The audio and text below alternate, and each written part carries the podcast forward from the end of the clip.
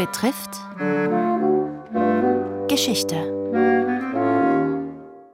Diese Woche globale Landhandelsrouten, begehrte Güter, neues Wissen, Krankheiten und Konflikte. Heute Seit Jahrtausenden führt der Handel Menschen in die Ferne, erzählt der Umwelt- und Globalhistoriker Johannes Preiser-Capella. Die großen Fernhandelsrouten sowie die Seidenstraße beflügeln bis heute die Fantasie. Reich beladene Karawanen, exotische Länder und Abenteuer.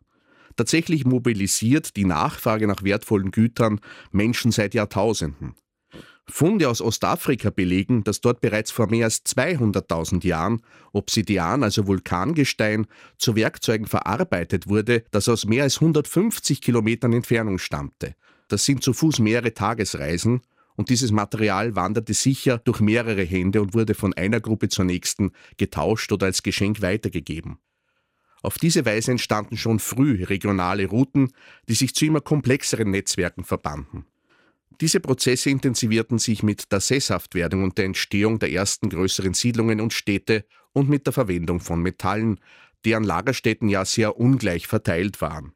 So benötigte man im alten Orient für die Bronzeherstellung nicht nur Kupfer, das relativ weit verbreitet war, sondern auch Zinn, das bereits um 2000 vor Christus aus weit entfernten Lagerstätten im heutigen Afghanistan und von den britischen Inseln in den Nahen Osten importiert wurde. Aus Afghanistan stammte aber auch Lapis Lazuli, den man zu Schmuck und Farbstoffen verarbeitete. Dies zeigt, dass immer auch Güter nachgefragt waren, die streng genommen keinem praktischen Sinn dienten, sondern andere etwa ästhetische Bedürfnisse befriedigten.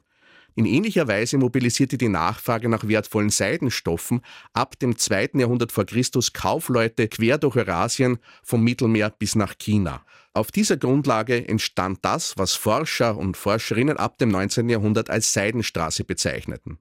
Die Seidenstraße war aber nie ein durchgehender Handelskorridor, sondern es gab mehrere lokale Handelsnetze, die von jeweils verschiedenen Händlergruppen genutzt wurden, die miteinander in Austausch standen. Nur wenige Kaufleute legten wirklich die gesamte Distanz vom Mittelmeerraum bis nach China zurück, so wie Marco Polo im 13. Jahrhundert. Er profitierte auch von dem von den Mongolen eingerichteten staatlichen Kurier- und Postwesen, das mehr als 1000 Stationen mit mehr als 50.000 Pferden umfasste. Die Faszination für die Seidenstraße verstellt aber manchmal den Blick auf andere, nicht weniger wichtige Handelsrouten, die gleichfalls sehr herausfordernde Landschaften zu überwinden hatten. Etwa eine Route, die von Südchina über Tibet und den Himalaya bis Indien reichte. Aus Osteuropa kamen Pelze über die Wolga und Zentralasien bis in den Nahen Osten. Aus dem heutigen Jemen wurde Weihrauch durch die Wüste bis in den Mittelmeerraum gehandelt und aus Lagerstätten in Westafrika wurde Gold quer durch die Sahara bis in den Mittelmeerraum transportiert. Auch in Amerika gab es bereits vor Kolumbus weitreichende Handelsrouten, über die etwa Kakao und bunte Vogelfedern aus den Regenwäldern Mittelamerikas ins mexikanische Hochland gelangten. Durch den Handel fand auch der Anbau von Mais aus Mexiko Verbreitung in Richtung der heutigen USA.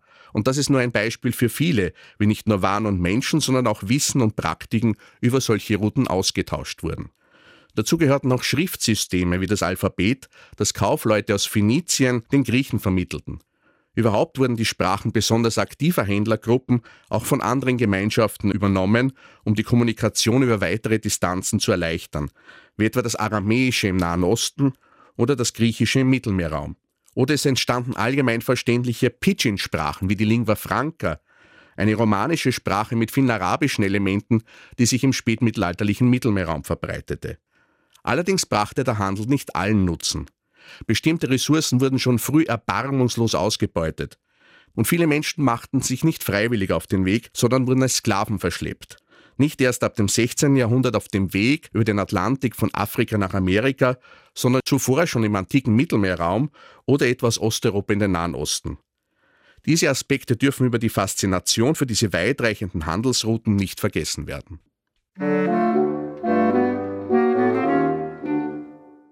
Das war der erste Teil einer Reihe über globale Landhandelsrouten, erzählt von Johannes Preiser Capella, Umwelt- und Globalhistoriker an der Österreichischen Akademie der Wissenschaften und der Universität Wien.